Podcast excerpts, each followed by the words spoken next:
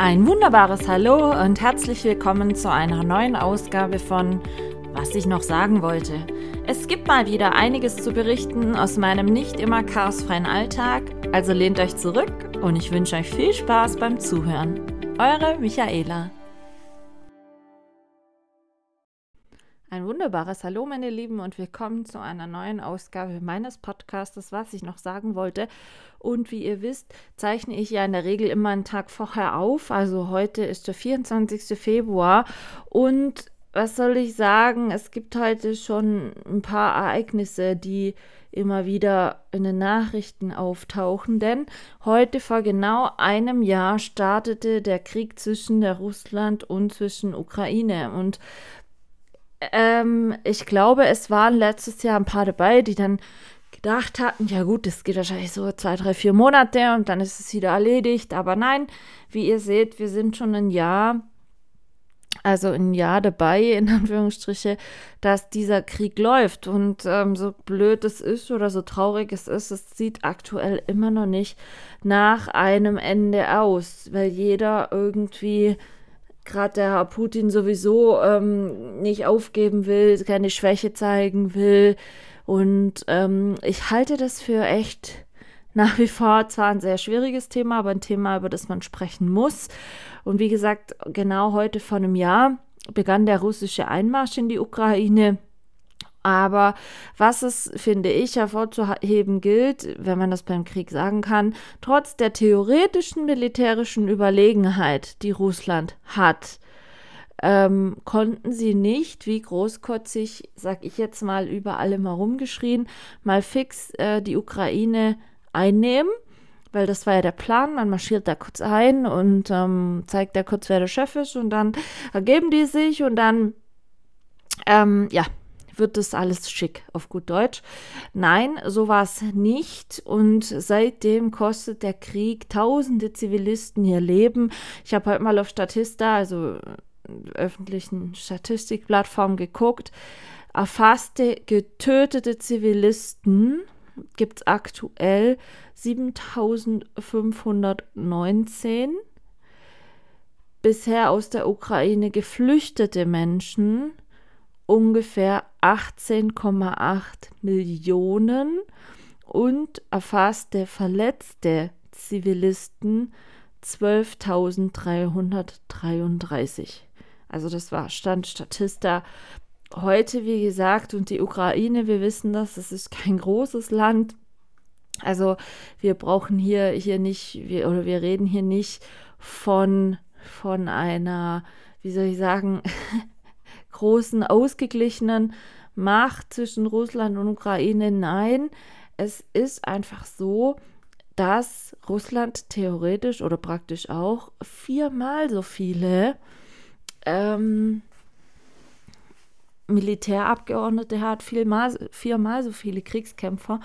Und wie gesagt, aber dennoch ähm, sind es um die 8000 Todesopfer schon in, und ich rede jetzt nur der, von der ukrainischen Zivilbevölkerung. Darunter gibt es Statisten an, mindestens 487 Kinder und das finde ich sehr, sehr erschreckend. Wie gesagt, auf russischer Seite, wie viele junge Soldaten da gestorben sind, die überhaupt nicht in den Krieg wollten. Brauchen wir uns überhaupt nicht unterhalten. Also ähm, die Seite gibt es ja auch noch, aber jetzt auf rein ukrainischer Seite reden wir schon von über 8000 Todesopfern. Und wie gesagt, verletzte Zivilisten sind schon fast 12.500. Wenn wir mal die Truppe vergleichen, also jetzt auf, auf die Bevölkerung der zwei Länder gesehen, die Gesamtbevölkerung bei Russland liegt aktuell ungefähr bei 142.000 Menschen. Äh, Entschuldigung, 142 Millionen Menschen, äh, tut mir leid, äh, bei 142, ja, 1 knapp oder 0,05 Millionen Menschen. Und die Ukraine hat nur in Anführungsstriche 43,5 Millionen Menschen. Also wenn man die zwei Zahlen schon begleicht, vergleicht von der Gesamtbevölkerung her gesehen, macht Ukraine von der Gesamtbevölkerung her nur ein Drittel an der Totalpopulationszahl aus, die Russland ähm, hat. Und man spricht dann von sogenannten verfügbaren Personalressourcen, also fit for service. Das heißt also Leute, die jederzeit äh, in den Krieg ziehen könnten sind es bei Russland 46,58 Millionen und bei der Ukraine 15,53 Millionen. Für die Russen kämpfen ungefähr 830.000 aktuell im Krieg, für die Ukraine 200.000 im Krieg. Also wenn man das sieht, Russland ist über das Vierfache so stark und versucht aber jetzt inzwischen schon seit einem Jahr ähm, irgendwie den Krieg für sich zu gewinnen. Und es ist einfach, wie soll ich sagen, erschreckend, dass es jetzt schon ein ganzes Jahr so dauert. Es ist erschreckend, wie viele unschuldige Zivilisten durch diesen Krieg ihr Leben verlieren, verletzt werden, ihre Heimat verlieren, ihr Zuhause verlieren. Und wie gesagt, ähm, was ich leider sehr, sehr erschreckend finde, ist, dass aktuell immer noch kein Ende in Sicht ist. Wir haben laut Statista bis einschließlich Januar ungefähr 1,05 Millionen Flüchtlinge aus der Ukraine in Deutschland aufgenommen. Ich muss dazu sagen, wir haben hier in Sigmaringdorf und Sigmaringen auch einige, gerade in der Landeserstaufnahmestelle und ähm, sogar zwei Häuser weiter hier lebt eine ukrainische Familie und ähm, ich finde das sehr erschreckend. Die Menschen sind mit nichts außer ihrem Auto, ein paar Klamotten und vielleicht noch dem Nötigsten gekommen. Aber die Chance, dass sie wieder zurückgehen kommen, können einfach in ihr Zuhause ist aktuell immer noch nicht gegeben. Und was ich gestern noch bei der Tagesschau gesehen habe, was mich sehr erschreckt hat, war, ähm, wie viele Sexualstraftaten durch die russischen Soldaten noch an russischen Frauen und Kindern vorgenommen wurde. Sprich Vergewaltigung, sexuelle Misshandlung und so weiter. Also dieser Krieg ist, dass Krieg unnötig ist, brauchen wir uns nicht drüber unterhalten. Aber dieser Krieg zerstört so, so vieles. Und wenn man das auch mal von russischer Seite sieht, ich meine, es ist längst hinlängst bekannt, dass äh, viele dieser russischen Streitkräfte gar nicht in den Krieg ziehen wollen oder wollten. Gerade äh, jüngeres Semester und aber für ihr Land in den Krieg ziehen mussten und dann gegebenenfalls dort sogar ihr Leben lassen mussten. Und äh, völlig ohne, dass sie wahrscheinlich jemals verstanden haben, was denn mit diesem Krieg eigentlich erreicht werden soll. Und wie gesagt, der Angriffskrieg startete vor einem Jahr und äh, seither gehören Kampfhandlungen beider Seiten wirklich zum Alltag in der Ukraine. Und äh, ich finde das sehr erschreckend. Und zum Beispiel in der Statista steht auch, ähm, dass ungefähr kurz nach Kriegsausbruch innerhalb von einer Woche ungefähr 570 Angriffe verzeichnet wurde. Also zu Beginn waren es primär noch Bodenkämpfe, dann ähm, verlagerten sich die Kampfhandlungen nach und nach in die Luft und so weiter. Und wir müssten mal überlegen, 570 Angriffe in einer Woche. Wenn man das jetzt mal, ich sage jetzt mal grob, um, umrechnet, was das pro Tag sind, dann sind das 80 Angriffe pro Tag. Und die Menschen machen das schon über ein Jahr mit. Also wenn ich überlege, was ich hier das ganze letzten Jahres äh, gemacht habe oder was ich, was ich, ähm, ich sag mal, in Frieden hier leben konnte. Ähm, ich kann mir das nicht vorstellen, tagtäglich in Angst und Schrecken zu leben. Und vor allen Dingen, wie gesagt, das ist leider absolut kein Ende im Moment in Sicht. Und ähm, ich bin, ja, so blöd es klingt, sehr gespannt, wie das überhaupt noch weitergehen soll.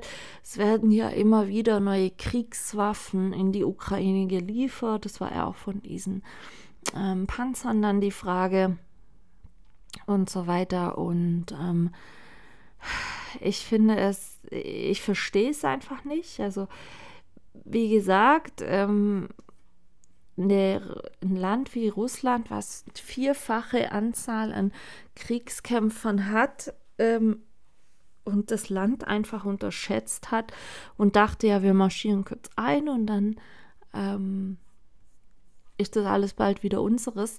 finde ich sehr, sehr schwierig, zumal wenn man überlegt, wie viel Geld da auch kaputt geht oder fließt oder wie man das auch immer äh, nimmt. Ich meine, dass es Russland selber, dem Land auch massiv schadet durch diese Sanktionen. Es sind äh, im Januar 2023 laut Statista 673 verhängte Sanktionen, ja, von ähm, denen dann nachher letzten Endes die Wirtschaft der russischen Bevölkerung so eingebrochen ist, dass es um 9,7 Prozent des Bruttoinlandsprodukts ähm, einschränkt oder, oder kaputt macht. Anders kann man es nicht sagen. So. Was natürlich bei uns nach wie vor massiv merkbar ist, sind die Preisanstiege, Gas, ich meine Lebensmittelkosten, ähm, wenn man das einfach ein, ein ich, alltäglich beobachtet. Man geht einkaufen, man geht tanken und so weiter. Und das finde ich ist, ist sehr, sehr erschreckend, wie viel Geld man mehr in die Hand nehmen muss, das Gleiche zu erhalten, was noch vor anderthalb Jahren, sage ich jetzt mal, 20, 30 Prozent ungefähr weniger gekostet hat. Und ich bin sehr gespannt, wie lange das noch weitergeht, wie schlimm es noch weitergeht, muss ich ganz ehrlich sagen. Ähm, ich hoffe, dass es irgendwann ein Ende findet, ein Ende zugunsten der Ukraine, ein Ende zugunsten der Zivilbevölkerung, dass da nicht noch mehr unschuldige Menschen drunter leiden müssen. Und natürlich hoffe ich auch ein bisschen, dass, dass es ein Ende findet, sodass für uns, auch wenn wir nicht unmittelbar direkt im Krieg beteiligt sind, aber dass für uns diese Auswirkungen, sei es mit Gaspreise, Benzinpreise, Lebensmittelpreise etc., dass diese Sachen sich für uns auch wieder entlasten, denn es ist sehr, sehr erschreckend, wie teuer das Leben mittlerweile in Deutschland ist, hingegen betrachtet, aber die Lohnerhöhungen nicht erfolgen, ja, sodass einfach das Leben allgemein sehr teuer wurde. Und ich merke das oder ich habe das zum Beispiel jetzt selber wieder gemerkt im Januar, wenn die ganzen Versicherungen kommen, wenn dann die ganzen Steuergeschichten kommen, wenn dann, ähm, ich sag jetzt mal, noch, noch zusätzliche Ausgaben kommen, die einmal im Jahr anfallen. Und dann aber noch parallel der Lebensstandard in Anführungsstriche oder die Lebensmitteleinkäufe und so weiter, da reden wir jetzt nicht von Luxuseinkäufen, um Gottes Willen, ähm, noch teurer geworden sind. Da nagen sehr viele gerade am finanziellen Hungertuch. Es wird schwierig finanziell. Für mich ist das zum Beispiel jetzt auch eine Situation. Früher war das nie so das Problem, wo ich Vollzeit gearbeitet habe und wirklich gutes Geld verdient habe und so weiter vor meiner ganzen Kopfgeschichte. Ähm, da war das für mich oder hätte ich das jetzt nicht so massiv gemerkt wie ich es jetzt tue, eben mit keinem Vollzeitjobgehalt mehr und so weiter. Und äh, man muss noch so sehen, ich lebe noch alleine. Ich habe keine, ja, was heißt, gut, ich muss die zwei Hunde auch versorgen. Auch da ist alles teurer geworden. Hundesteuer, Hunde, Hundefutter. Meine Güte, was das preislich gestiegen ist, das war ich auch richtig schockiert. Äh, die Hundeversicherungen sind gestiegen, die Hundesteuer, wie gesagt, Hundefutter, Tierarztkosten sind um knapp 30 Prozent angehoben worden im November letzten Jahres. Also äh, Tier ist schon Luxus mittlerweile, muss ich ehrlich sagen. Ich werde natürlich jetzt kein Tier abgeben, deswegen, aber es ist schon so, dass man besser überlegt handeln muss. Einfach weil es finanziell ansonsten nicht mehr so easy going ist, wie es vielleicht noch im letzten Jahr oder vorletzten Jahr oder das Jahr vor dem Krieg war. Aber ich bin sehr gespannt, wie das weitergeht, wie es sich entwickelt. Ich hoffe, dass man da mal ein bisschen ähm, Entlastung spürt. Ich meine, jetzt kommt die Strompreisbremse. Das heißt, dass für dieses Jahr der Preis für die Betriebsstunde, äh, Kilowatt Stunde Strom auf 40 Cent gedeckelt werden soll.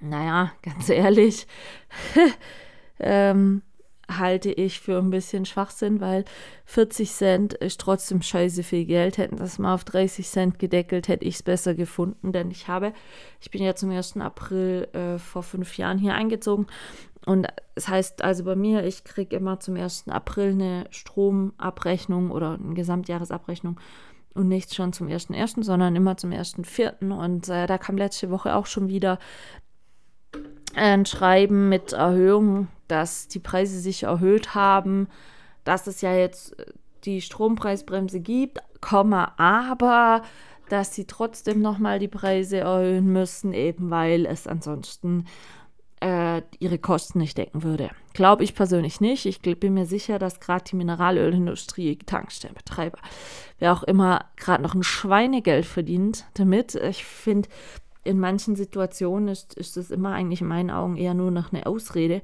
mit, ja, Preise sind halt gestiegen und so. Aber tatsächlich ähm, stecken die vielleicht sogar teilweise noch mehr Geld in die eigene Tasche wieder vor. Die Ausrede kommt nur gerade ganz äh, geschickt. Von daher, ich habe jetzt einen Stromanbietervergleich gemacht. Ich werde jetzt zum 1.4. den Stromanbieter wechseln weil ich es einfach ähm, nicht einsehe, von, äh, ich sage jetzt mal, eine Abschlagserhöhung von 24 Prozent im Monat zu bezahlen, ja. Und deswegen habe ich jetzt einen Stromvergleich oder Strompreisvergleich angestellt und werde jetzt den Stromanbieter zum 1. April dann wechseln. Und äh, so dass ich dann mit einem Abschlag monatlichen Abschlag ungefähr gleich bleibe zu dem, was ich jetzt im letzten Jahr bezahlt habe. Das ist für mich völlig vertretbar, aber es ist nicht vertretbar, wenn man auf einen Schlag, ja, ich glaube, 3 oder 24 Prozent waren es, Erhöhung zahlen soll, äh, ohne dass man, ich sage jetzt mal, davon mehr hat. äh, wie gesagt, es gibt Stromanbieter, die können andere Preise, billigere Preise anbieten. Dann frage ich mich immer, wieso kann es der andere nicht auch? Also das ist schon ein bisschen manchmal verquert. Ich finde da Vergleichen auch super wichtig. Wenn bei euch äh, demnächst auch noch sowas ansteht, vergleicht auf jeden Fall. Es ist wirklich, wirklich wichtig, weil ich habe das jetzt für mich wieder festgestellt. Das ist einfach so, man kriegt halt einen Schrieb, ja, wir erhöhen die Preise, weil ja, die Kosten sind halt gestiegen. Viele nehmen das einfach so hin, wir nehmen sich dann nicht mal die Zeit oder machen sich nicht die Mühe, mal neue Preise zu vergleichen. Finde ich sehr schwierig oder fehl am Platz, weil wie gesagt, ich kann jetzt durch den Wechsel zum neuen Tarif oder zum neuen Stromanbieter, kann ich meinen alten monatlichen Abschlag ungefähr halten und Vorteil noch, der neue Tarif ist sogar nachhaltiger, es ist Ökostrom. Und da finde ich schon, lohnt sich das Vergleichen, habe ich jetzt auch gemacht, habe auch wie gesagt die Kündigung beim anderen schon raus. Der Neuabschluss habe ich auch schon abgewickelt zum 1.4., habe auch schon Bestätigung gekriegt, dass das alles läuft und so. Von daher hoffen wir, ähm, dass wir da ein bisschen, sag ich jetzt mal, gleich bleiben und nicht unnötig weiter ansteigen. Denn ich bin mir manchmal immer noch sicher, dass, dass die Preise nicht mehr zu dem alten Niveau wie vor dem Krieg zurückgehen werden, weil manche das eigentlich ganz nett finden, so wie es ist mit dem, was sie verdienen. Und äh, da werden sie den Teufel tun, die Preise wieder runter reduzieren und für, für den Kunden, sage ich jetzt mal, zu entscheiden. Also von daher, wenn es ist, geht her, vergleicht. Es macht auf jeden Fall Sinn, meiner Meinung nach. Wie gesagt, ich habe es jetzt beim Strom gemacht. Ich werde es wahrscheinlich demnächst dann, wenn das wieder äh, zur Debatte steht, auch beim Auto nochmal frisch vergleichen. Ich meine, es gibt ja mittlerweile genug Vergleichsportale, wo man das gut machen kann. Und ich kann es ja gerne mal sagen, ich werde jetzt zu ePrimo wechseln. Sehr gute, ähm, sehr gutes Preis-Leistungs-Verhältnis, sehr gute Bewertung. Und ja, wir werden mal sehen, wie das jetzt dann so wird. Genug zum Ukraine-Krieg für heute. es gibt noch andere Themen, die ich euch erzählen möchte. Ich war gestern, nee, vorgestern, das erste Mal längere Zeit im Garten. Ich hatte Erde gekauft, 700 Liter Erde. Ich, bei mir haben sich, ich habe ja drei Hochbeete, haben die Hochbeete sich abgesenkt, im größten Teil. Ich habe in einem Hochbeet wie so eine kleine Erdbeerplantage mit unterschiedlichen Erdbeerpflanzen, gelben Erdbeeren, roten Erdbeeren, weißen Erdbeeren. Und das hatte ich, seit ich es habe, das habe ich jetzt drei Jahre, habe ich das nie mit Erde frisch aufgeschüttet. Sprich, die Erde hat sich immens gesetzt da drin. Und ich musste jetzt mal alle Erdbeerpflanzen, man soll es ja eh alle drei, vier Jahre machen, die Erdbeerpflanzen mal ausbuddeln und ein bisschen, die vermehren sich ja, also das werden ja die Setzlinge setzen direkt bei der ursprünglichen Erdbeerpflanze an und dann soll man das immer wieder mal ein bisschen abtrennen, dass da nicht zu viel oder zu geballt viele Erdbeersetzlinge auf einen Schlag sind. Dann habe ich also alle Erdbeeren wieder ausgebuddelt, habe die ein bisschen ausgedünnt im Einzelnen, also viele, viele Erdbeersetzlinge. Wer gerne welche möchte, kann sich bei mir melden. Ähm, ich habe echt viele, bestimmt noch 30, 40 Stück. Ich habe dann frische Erde aufgeschüttet, habe mit Entsetzen festgestellt, dass die Erde, die ich gekauft hatte, absolut nicht ausreicht. Habe dann aus einem Hochbeet, wo ich sonst schon mal Kartoffeln drin habe, was aktuell noch still liegt, ähm, weil es noch nicht die Pflanzzeit ist, habe ich dann äh, die Erde weiter umgeschüttet in das Erdbeerhochbeet und bin zur Erkenntnis gekommen, ich brauche noch mindestens einen Kubik Liter Erde für meinen Garten. So, auch Gartenerde, musste ich mit Erschrecken feststellen, ist immens teuer geworden. Und ich hatte das Glück, ich habe dann länger überlegt und beim Hochbeet ganz unten drin ist es ehrlich gesagt ja egal, ob es ähm, Mutterboden ist, also Aushuberde oder was es ist, sondern da kommt es auf die Schichten an, wo man dann anpflanzt. Und ich habe dann bei eBay Kleinanzeigen geguckt, habe festgestellt, dass nicht ganz so weit von hier entfernt jemand Erdaushub hat, hab den dann angeschrieben und ähm, werde jetzt dann da oder Papa wird dann mit mir, weil ich ja keinen Hängerführerschein habe und das ein bisschen schon größere Hänger dann werden. Habe ich dann angeschrieben und Papa wird jetzt dann mit mir so bis in ein bis zwei Wochen frische Erde von dort holen und dann werde ich überall, wo sich in meinem Garten die Erde gesetzt hat, die ganzen Beete nochmal auffüllen und dann frisch anpflanzen. Wie gesagt, die Erdbeeren habe ich jetzt schick gemacht, habe die ein bisschen sortiert, ein bisschen verkleinert, habe noch sehr viele Setzlinge, die ich jetzt noch in. Ich habe noch zwei Erdbeertürme gekauft. Also das sind so größere, eigentlich Pflanzsäcke, so größere, wo links und rechts an der Seite immer so Löcher haben, wo ihr dann da die Erdbeeren reinsetzen könnt. Und da gab es bei Lidl so ein Zweierpack. Habe ich mir dann geholt. Da werde ich jetzt einen Teil der Erdbeersetzlinge reinsetzen. Ich habe noch an einer Stelle im Garten direkt in die Erde noch ein paar Setzlinge. Ob die jetzt kommen, weiß ich nicht, aber ich, ich mag Erdbeeren. Ich finde Erdbeeren super und ich habe hier einen großen Bärengarten hier und ja, wir werden sehen. Also das Erdbeerhochbeet ist schon ein bisschen auf Vordermann gebracht. Ich hatte die Woche auch Besuch von meinem Patenkind von Sonntag bis Dienstag. War ja die Hauptfasnachtstage, waren ja jetzt dann. Und mit dem habe ich dann noch, ich hatte von der lieben Melli, mit der ich ja letztens auch eine Podcast-Folge gemacht habe, äh, letztes Jahr, als sie zum Soundgarden hier war, mehrere Packungen Tulpenzwiebeln noch geschenkt bekommen. Und die konnte ich ja bisher nie einpflanzen, weil eben Erde immer gefroren war.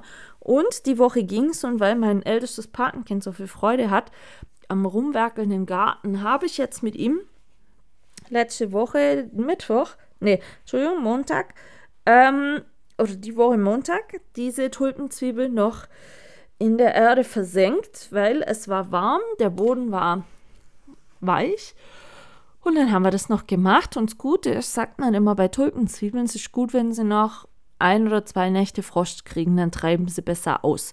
Und nachdem jetzt, wie ich mit Erschrecken, ehrlich gesagt, ja doch ein bisschen Erschrecken, feststellen musste, dass es jetzt ab heute bis Sonntag oder Montag sogar nachts wieder um die minus 5, 6, 7 Grad geben soll, plus Sonntag, Montag nicht mal mehr plus 1 Grad Tag gegenüber. Also das heißt, die nächsten zwei Tage gibt es tagsüber um die 10, 15 Grad weniger, wie es aktuell sind.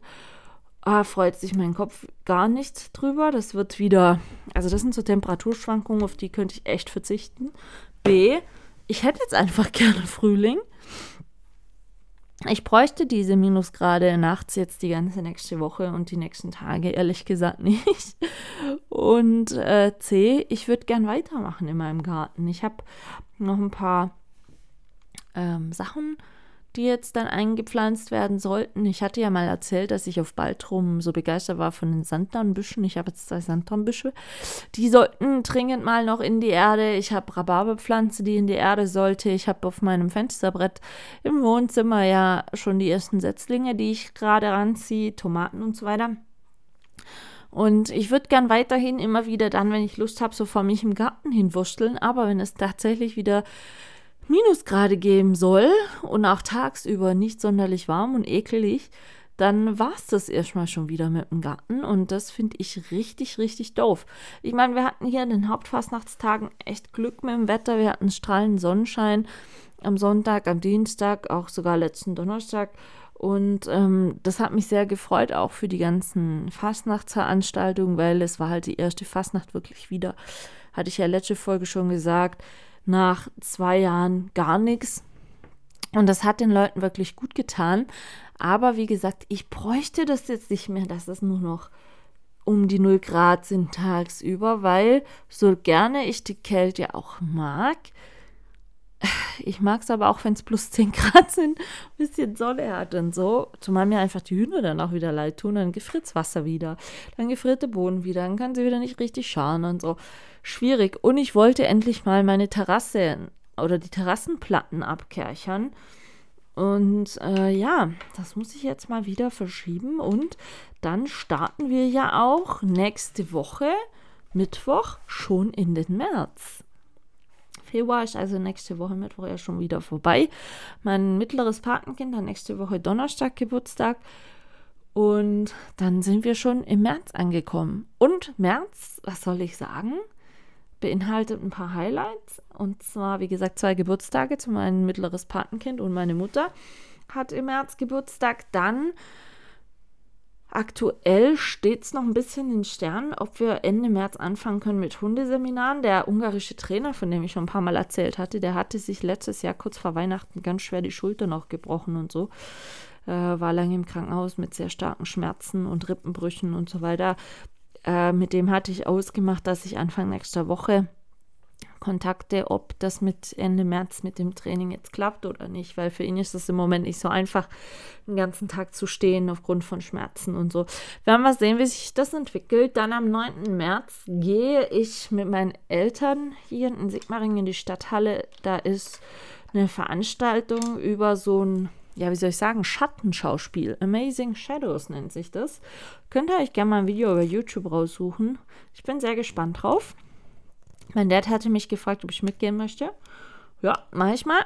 Und da gehen wir dann hin. Und dann, Knaller schlechthin, 16. März, hatte ich ja schon mal, glaube ich, erzählt, dass der Vorverkauf fürs Achtelfinale, Achtelfinale der Euroleague äh, vom Sportclub Freiburg, dass es dazu ging wie im Krieg. Der Vorverkauf war ja auch am 14. Februar.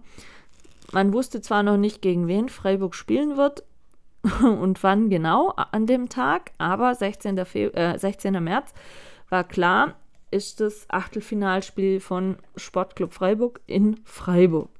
Und da war Ticket verkauft, da ging es zu wie im Krieg. Also ach, unglaublich, aber Michaela konnte zwei Tickets ergattern, sogar recht gute, plus sogar einen Parkplatz direkt im Stadion. Und was soll ich sagen, seit heute Mittag 12.10 Uhr oder was das war, steht fest, gegen wen Freiburg im Achtelfinale spielt.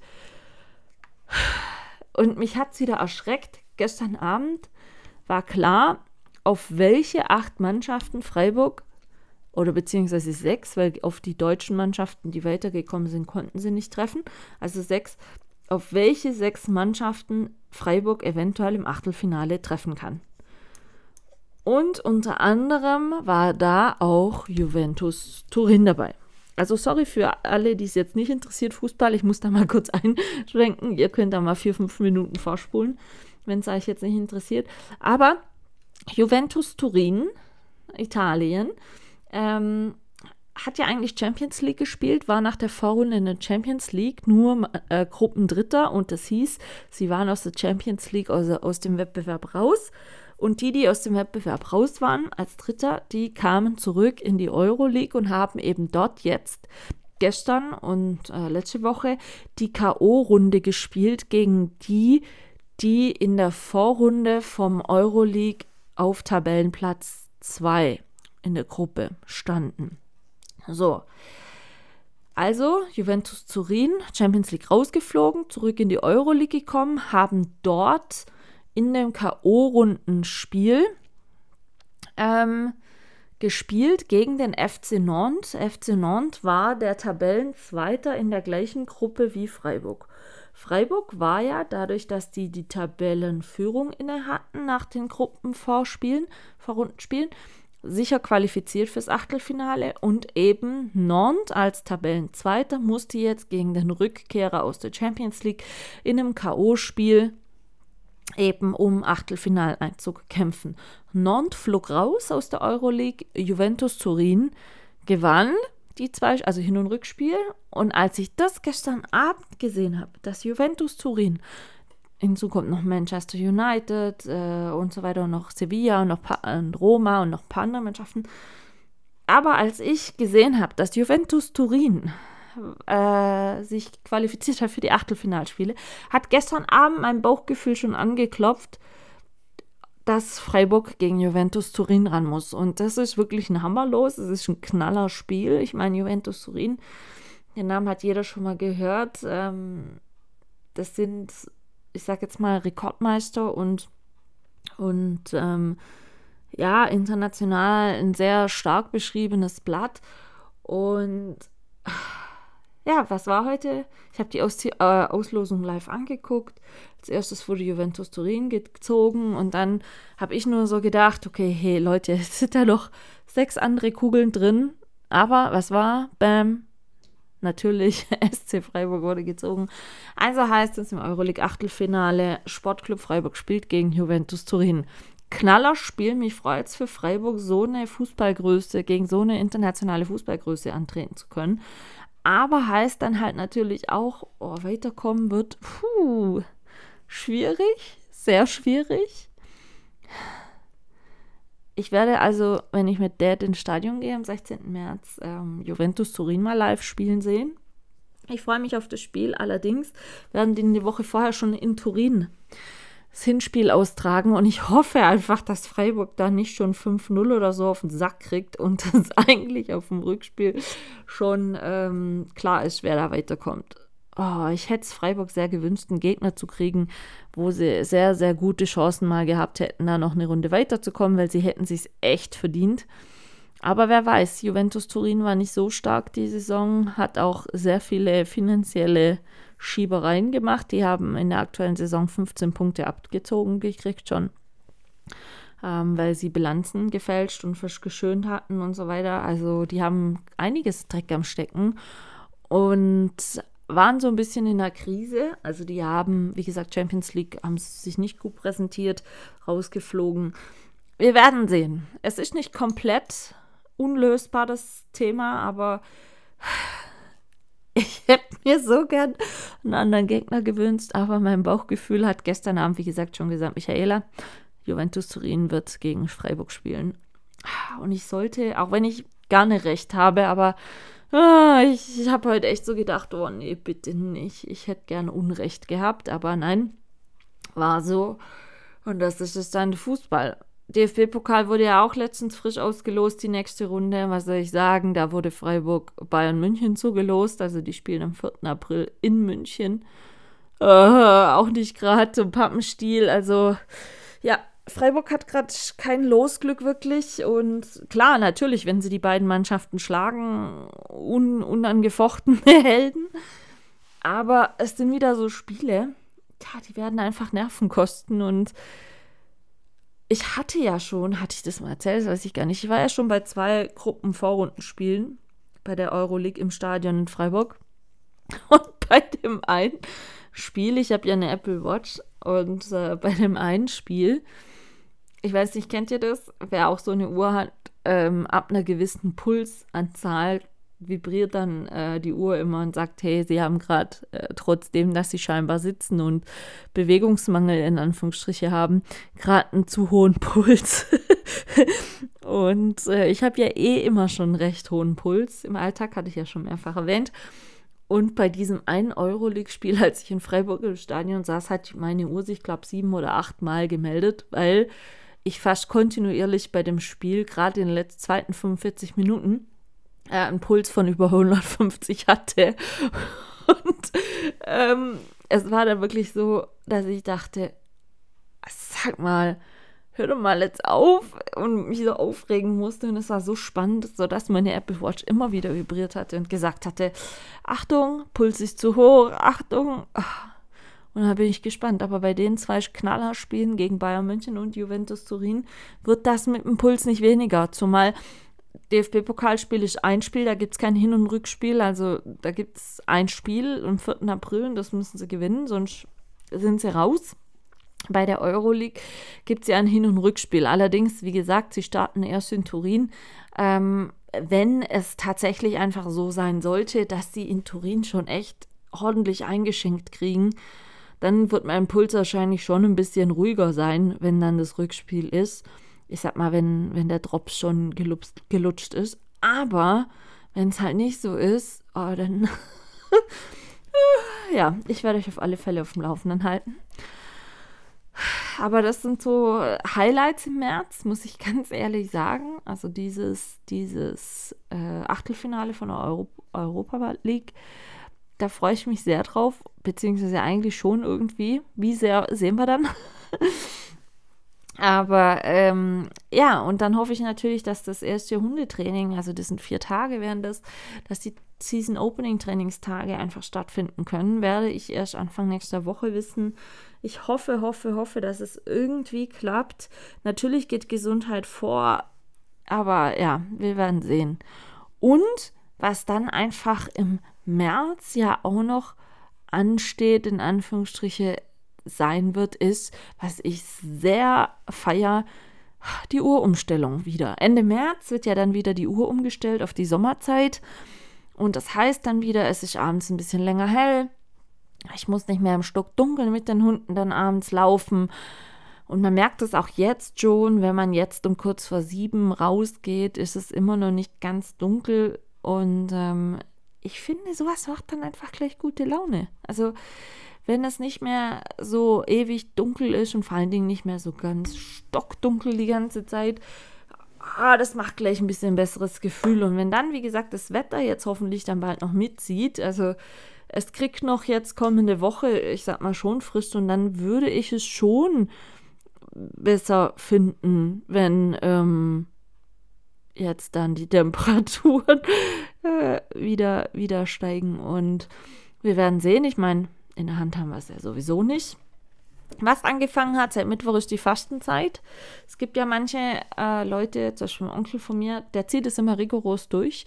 In der Fastenzeit, der trinkt da null Tropfen Alkohol. Gut, könnte ich jetzt auch sagen, ich in der Fastenzeit, ich trinke keinen Alkohol, ich rauche nicht. Aber sind wir ehrlich, mache ich sowieso nicht. Von daher wäre das jetzt nicht so wirklich Verzicht für mich. Ähm, ich hatte mir mal vorgenommen, äh, vor ein paar Jahren wirklich auch so ganz stringent, ja, keine Süßigkeiten mehr in der Fastenzeit und das nicht und jenes. Aber das ist genau das gleiche wie mit Silvestervorsätzen, ganz ehrlich. Also, wenn ich das äh, terminieren muss auf speziell was, oder einen speziellen Zeitraum halte ich das für sehr schwierig. Natürlich, ich bin Fan von, und das habe ich in letzter Zeit schon, schon ein bisschen eingeleitet, und angefangen, unabhängig von der Fastenzeit, ein bisschen Digital Detox. Also ich versuche, die digitale Zeit ein bisschen zu reduzieren. Klar, wenn es dann so viel dunkles, scheiß Wetter ist oder so, da sitzt man automatisch ein bisschen mehr im Internet. Das ist ähm, unbestritten. Also das ist einfach so. Aber ich werde wirklich versuchen, das noch ein bisschen weiter zu reduzieren. Ich werde auch oder möchte das auch reduzieren wieder ähm, mit dem rein digital unterhalten. Also wieder Mehrwert legen auf persönliche Gespräche, sei es jetzt telefonieren oder sich wirklich treffen. Und vor allen Dingen möchte ich in, in dieser Fastenzeit wie gesagt, ich, ich setze oder, oder, richte das jetzt nicht stringent nach diesem Zeitraum aus. Aber für mich ist das einfach immer, wenn dann der Frühling kommt und im Garten das anfängt zu blühen und so, ist es für mich auch immer so ein bisschen Sinnbild von Neuanfang, neu, Neubeginn wieder. Und ähm, ja, von daher werde ich dann versuchen, wieder, wie gesagt, meinen Garten weiter neu zu gestalten oder neu zu starten in das Gartenjahr. Ich hoffe sehr, wie gesagt, dass wir mit den Hundetrainings bald anfangen können. Ich habe ja im April dann Geburtstag und direkt nach dem Geburtstag sind noch zwei Tage Hundetrainings und da freue ich mich sehr. Da kommen ganz tolle Leute. Ich hoffe, wir haben eine schöne Zeit dort. Und ich habe schon, ja, wie gesagt, also ein bisschen so frühlingshafte Pläne. Ich wäre sehr froh, wenn es dann, wie gesagt, das Wetter wieder passen würde. Freue mich auf die Uhrumstellung wieder, weil das ist einfach immer so ein bisschen ein Abschluss von einer schwierigen Zeit, muss man einfach so sehen. Und es macht einfach bessere Laune bei gewissen Menschen. Ich habe mir zu besseren Laune heute schon einen Schokokuchen gebacken. Schokokuchen geht ja immer, wisst ihr ja. Und ähm, werde noch dieses Wochenende mal wieder, als ich heute Morgen einkaufen war, habe ich noch so ein paar Leckereien gekauft. Werde mal wieder schön kochen, es mir gut gehen lassen. Und was ich schon mal spoilern möchte, nächste Woche gibt es zum ersten Mal eine Podcast-Folge mit zwei Gästen, also gesamt zu dritt. Stimmt gar nicht. Ich nehme es zurück. Hatte ich ja am Soundgarden schon. Die Soundgarden-Spezialausgabe mit Bonsai und mit Jojo haben wir ja auch schon zu dritt. Stimmt nicht. Okay, anders formuliert. Die nächste Woche wird eine Folge mit zwei Gästen, sodass wir gesamt drei Frauen sind. Es wird eine reine Frauenfolge. mit Gästen und einem Thema, was ich ja schon ein paar Mal angesprochen habe, worüber ich gerne mehr eine Podcast-Folge machen möchte. Wir alle drei haben einen Selbstversuch gestartet in Online-Dating-Plattformen. Also wir waren bei oder sind bei Online-Dating-Plattformen angemeldet. Ähm, einfach mal, wir sind alle drei Single und haben uns da angemeldet, einfach mal, um rauszufinden, was ist denn da möglich? Trifft man da wirklich Menschen, die man näher kennenlernen kann und möchte? Oder wie sieht, wie sieht es aus in der Welt des Online-Dating? Und wir werden uns da über Erfahrungen unterhalten. Wir werden uns über gewisse Online-Dating-Plattformen unterhalten. Und das wird super spannend. Also, das dürft ihr auf keinen Fall verpassen, weil ich finde, gerade jetzt durch Corona-Zeit und, und die heutige Gesellschaft ist dieses, dieses Werkzeug des Online-Dating und die Geldmacherei, die mit Gefühlen gemacht wird, so hart es jetzt klingt, ähm, nicht zu unterschätzen. Und ich freue mich sehr. Ich habe zwei Gäste nächste Woche.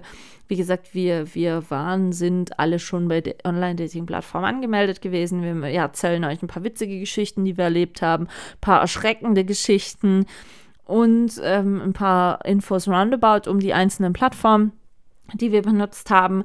Dürft ihr auf keinen Fall verpassen. Bis dahin wünsche ich euch ein super schönes Wochenende. Lasst es euch gut gehen. Backt euch vielleicht auch einen Schokokuchen, so wie ich. Und schaltet nächste Woche ein, wenn wir zu dritt sind und uns über ein super spannendes Thema unterhalten. Passt auf euch auf, meine Lieben, und bleibt gesund. Tschüssi.